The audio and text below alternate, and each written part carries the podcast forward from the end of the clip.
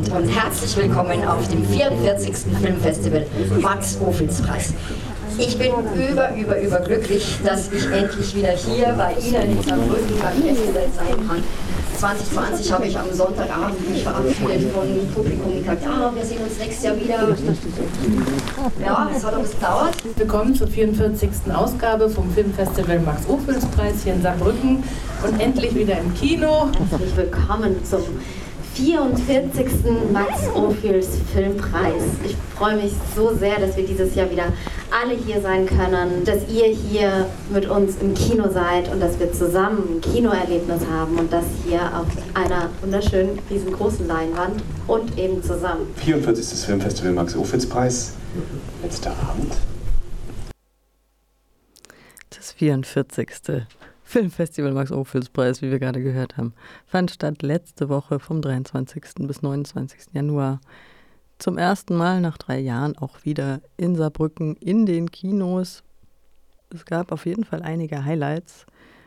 Es ist immer eine Freude, finde ich, vor allem junge Filmemacherinnen, die noch studieren oder die gerade ihr Erstlingswerk präsentieren, mit ihren Werken dort zu sehen, die einen ja doch sehr frischen Blick auf gesellschaftliche Vorgänge haben, auch einen sehr kritischen Blick und auch ein gewisses Bewusstsein haben, also wie, weiß ich nicht, dass ähm, Diversität irgendwie selbstverständlicher wird oder Queerness in Filmen, solche Dinge, Inklusion auch. Ja, das ist immer sehr angenehm, dass die Menschen da einen Blick drauf haben. Ich äh, würde jetzt mal einen Trailer abspielen. Das war auf jeden Fall eins meiner Highlights. Die zwei Filmemacher waren jetzt nicht mehr so ganz jung, aber jetzt auch noch, noch nicht komplett ähm, etabliert. Und die haben den Film Berlin Bitch Love, eine Dokumentation über ein Teenager-Pärchen, was in Berlin auf den Straßen lebt, nur mit Crowdfunding gedreht. Fridolin, der Wald ist grün. Ich liebe dich. Ich dich auch, Fridolin, der Wald ist grün.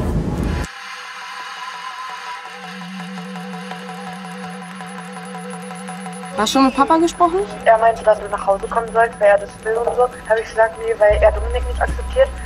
Und dann meinte er, ja, dann sollst du bleiben, wo der Pfeffer wächst.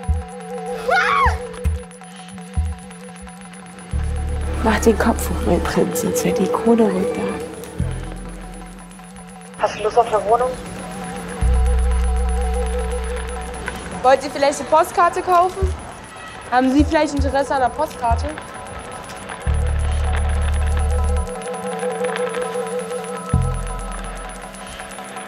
Sagen wir mal, wir würden uns jetzt dafür entscheiden, hier zu wohnen. Dann bräuchten wir uns alle nicht wundern, Alter, wenn ich hier wieder total in die Drogenscheiße abrutschen würde. Holly würde mir so, so leid tun, wenn ihr zerbrechen würdet. Weil ich weiß, dass es leicht ist, zu zerbrechen.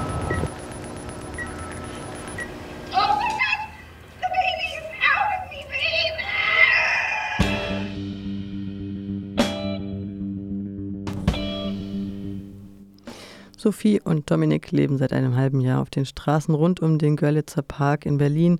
Sie schlafen in Hauseingängen, sammeln Flaschen und lieben sich so bedingungslos und absolut, wie man es als Teenager tut. Nun ist Sophie schwanger, der Winter kommt und Dominik muss sich für mehrere Straftaten der letzten Jahre verantworten. Doch die Gerichtsverhandlung entpuppt sich als Chance, einen Weg zurück in die Legalität zu finden. So die Ankündigung dieses Films, der fast wie ein Spielfilm anmutet, ist aber eine Dokumentation, eine relativ unglaubliche Geschichte über dieses Teenager-Pärchen. Und wir hören jetzt das Publikumsgespräch mit den beiden Filmemachern Johannes Gierke und Heiko auf der Mauer von letzter Woche vom Max-Ophüls-Preis. So als Dokumentarfilmer, ich glaube, man ist ganz oft an dem Schritt, eingreifen zu wollen. Also schon allein durch die Tatsache, dass wir da sind, Ja. ver Verändert sich ja. sind wir ja irgendwie Ja. Teil der Situation. Mhm. Im Laufe des Films oder der Dreharbeiten hat sich das noch immer wieder verändert. Also wir wurden da irgendwie auch als normal angesehen. Wir waren so ein bisschen wie die Flieger an der Wand. So. Mhm. Also ich glaube, sie haben uns dann am Ende gar nicht mehr so richtig wahrgenommen. Aber irgendwie doch, irgendwie, wenn wir da waren, waren wir auch ein Impuls für sie, irgendwas zu tun oder eben nicht zu tun oder uns was zu zeigen oder Die Frage war, ob, ob ihr irgendwann den Impuls Ja. hattet, einzugreifen oder helfen zu wollen. Ich glaube, eingegriffen so richtig, dass wir gesagt haben, jetzt das und das nicht, hat es glaube ich nicht gegeben, geholfen oder beziehungsweise eingegriffen in die Geschichte oder in ihr Leben haben wir an einigen Stellen tatsächlich einfach dadurch, dass wir da waren und ein Telefon hatten, also als wenn sie auf der Straße sind, haben sie auch kein Handy oder sowas gehabt und gesagt, ruf doch mal oder willst du nicht mal diesen äh, Jugendhelfer anrufen, den Einzelfallhelfer und oder, oder dann so, oder die haben gesagt, kann ich mein Telefon haben, um das und das zu tun. Und wir waren dann eben da, um dass sie das tun konnten und dadurch ist ja dann eben auch was passiert. Oder wir haben ihnen Sachen mitgebracht, äh, Schlafsack und Klamotten und solche Sachen. Essen, Vitamine, Vitamine für sie in der Schwangerschaft. Muss man auch sagen, Sophie war da sehr, sehr, sehr, sehr gut und sehr, hat es sehr, sehr ernst genommen und hat äh, nicht gekifft in der Zeit und kein Alkohol getrunken. Also, und das ist dem, dem Kind geht es auch gut, man sagen. Also, das hat die Schwangerschaft gut überstanden. Da leben Leute auf der Straße, die sind schwanger, das sind schon Schicksale auch, das ist schon. Wie ist es euch denn eigentlich immer ergangen, wenn ihr vom Training wieder in eure warme Wohnung gegangen seid? Also wir machen ja jetzt schon eine ganze Weile Filme und ich muss sagen, für mich waren das wirklich die, die anstrengendsten Tage, wenn wir mit denen gedreht haben. Wir haben ja zum Teil 12, 14 Stunden waren wir mit denen unterwegs und es waren ja auch, es waren keine Absprachen in dem Sinne möglich von macht mal das oder könnt ihr nochmal hier oder da oder so. Das heißt, auf der, auf der technischen Ebene war es einfach ultra anstrengend, immer da zu sein, immer zu sehen, was da ist und ein Bild zu haben und auf der emotionalen Ebene natürlich auch. Eine, ein- Erlebnis, was, ich, was das für mich ganz gut greift. Da haben wir sehr lange auf der Straße gedreht mit sehr vielen Leuten, die da auf der Straße leben. Und danach hatte ich eine Filmpremiere von so einem Musikvideo in so einem super fancy Loft in, in Berlin äh, mit super fancy Leuten und alles.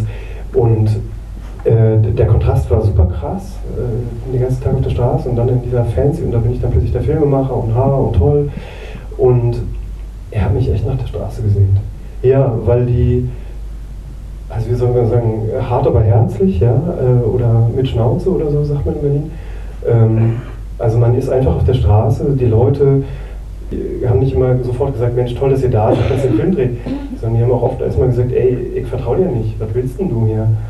Ähm, und das finde ich ehrlich, ja, also der Umgangston ist hart, aber sehr ehrlich.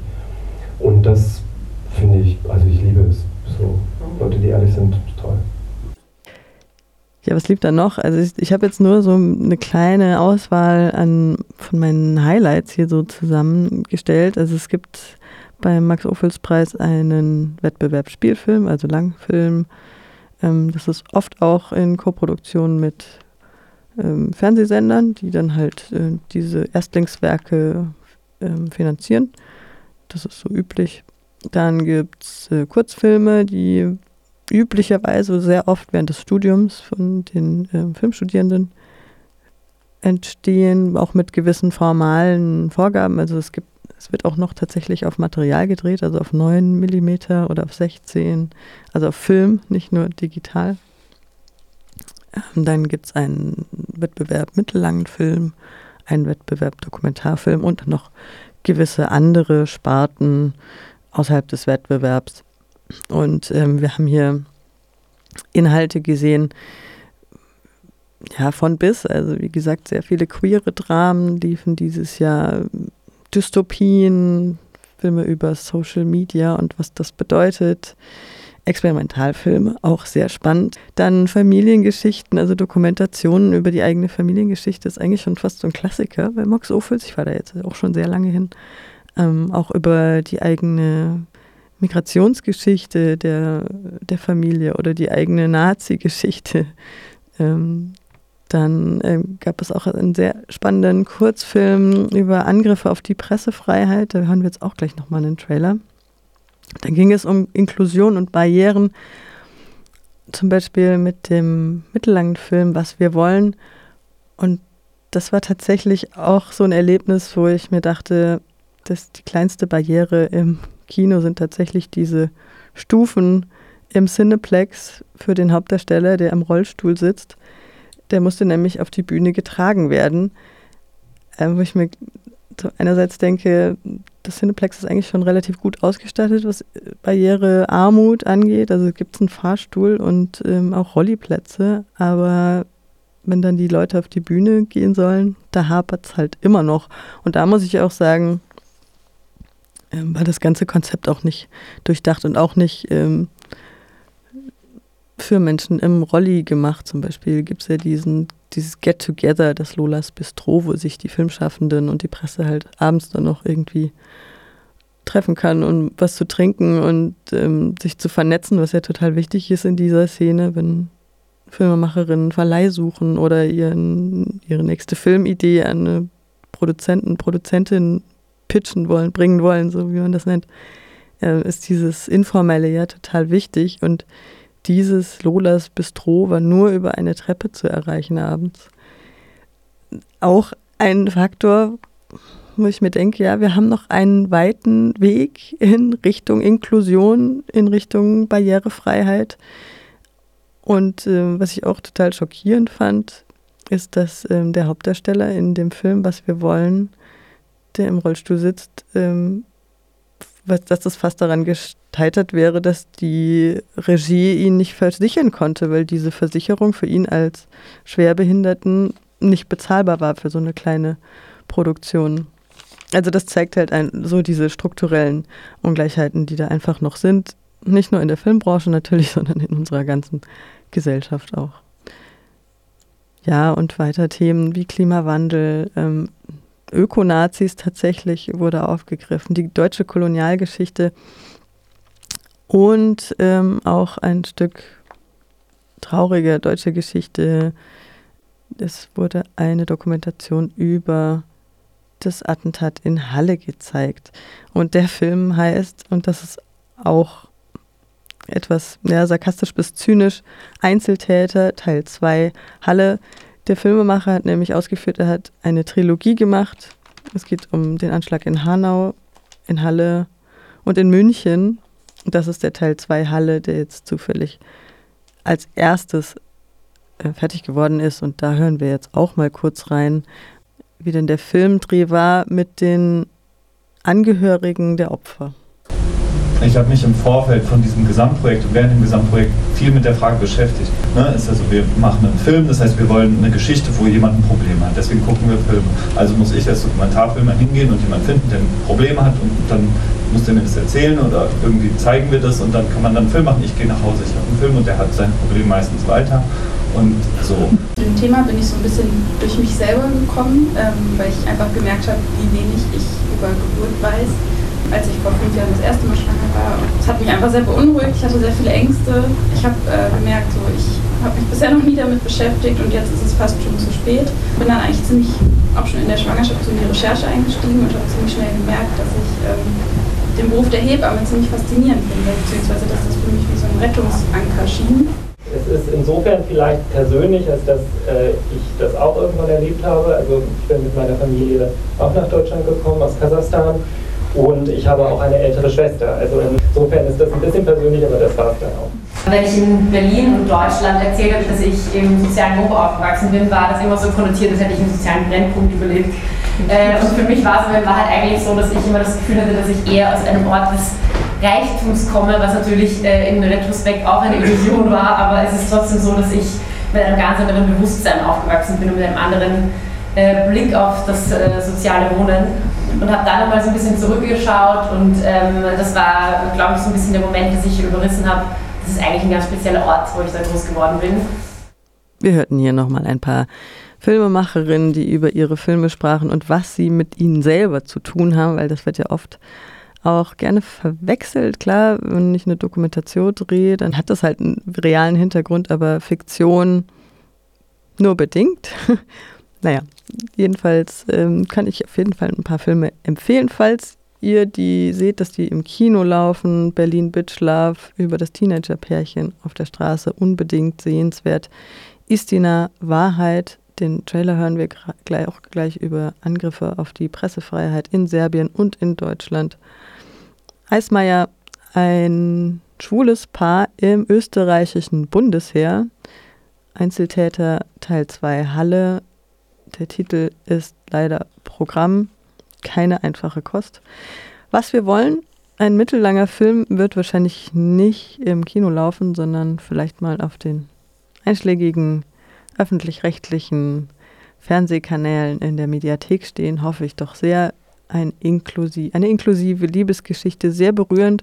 Und was ich hier auch toll fand, nicht nur, dass eben ein Mensch, der im Rolli sitzt, als Hauptdarsteller besetzt wurde, sondern dass eben ein offener Umgang mit Sexualität hier ähm, so ja, propagiert wurde, kann man nicht sagen, sondern einfach äh, so, dass es einfach genau offen war. Was ich eigentlich jeden Menschen wünschen würde, würde ich jetzt mal so platt sagen. Wherever Paradise ist, da haben wir auch gerade einen kurzen Ausschnitt vom Filmemacher gehört, hat den Preis äh, bester mittellanger Film gewonnen, wenn mich nicht alles täuscht. Auch eine Geschichte über Spätaussiedlerinnen, eine, eine Familie aus Russland, die hier in den 90er Jahren Fuß fassen möchte. Die Hauptdarstellerin ist ein, eine Teenagerin, die halt natürlich dann auch mit den üblichen Problemen ihres Teenagerinnen-Daseins zu kämpfen hat. Dann gibt es noch einen verlorenen Vater. Ja, auch ein bedingt biografisches Werk. Stray Flower ist ein Kurzfilm, der sich mit dem Völkermord an Herero und Nama in damals Deutsch-Südwestafrika in der deutschen Kolonie beschäftigt, was auch in Koproduktion mit einem ähm, Drehbuchschreiber in Namibia und mit einer Darstellerin, die den Herero angehört, ähm, gemacht wurde im Rahmen eines Austauschs von einer Filmakademie. Und wir haben noch ein Drama über Ökonazis, eine rechte ähm, Landgemeinde. Das, äh, das war wirklich für mich der wahre Horror. Also das war hart. Genau, und dann auch noch eine schöne Dokumentation über die Arbeit von zwei Hebammen in der Schweiz und in Deutschland, den ich auch sehr rührend fand. So, jetzt hören wir erst nochmal den Trailer zu Istina Wahrheit.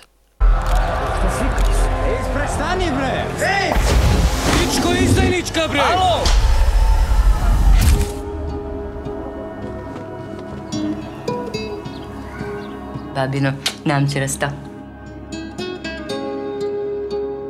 Those demonstrations have changed in such a short time With the enemies now. You really shouldn't go there alone. Well, somebody has to do it.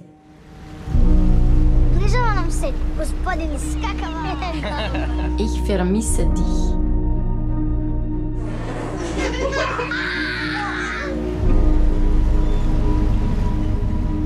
Kažu da su novinari lažovi. Ali ti nisi lažov. Ako oni kažu da si ti lažov, onda su oni lažovi. Jelena, ko je to bio? Ljudi koji ne vole moje fotografije. Plašim se. Ti zaboravljaš da imaš dete. Da, imam dete. I ono treba da odrasta u svetu u kom se novinama može verovati.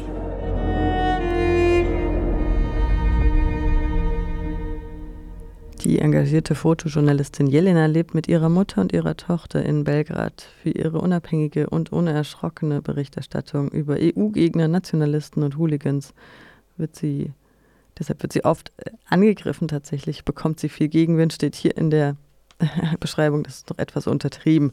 Als eines Tages in ihre Wohnung eingebrochen wird, flieht sie mit ihrer Tochter nach Deutschland. Doch auch in der neuen Heimat erlebt sie aufgrund ihrer Arbeit immer stärker werdende Anfeindung. Ein Film, der leider auch mit uns hier sehr viel zu tun hat. Bekam den Publikumspreis zu Recht, wie ich finde, im Bereich Kurzfilm. Und falls ihr ihm mal begegnet, dann schaut ihn euch unbedingt an. Istina Wahrheit von Tamara Denic aus dem Jahr 2023.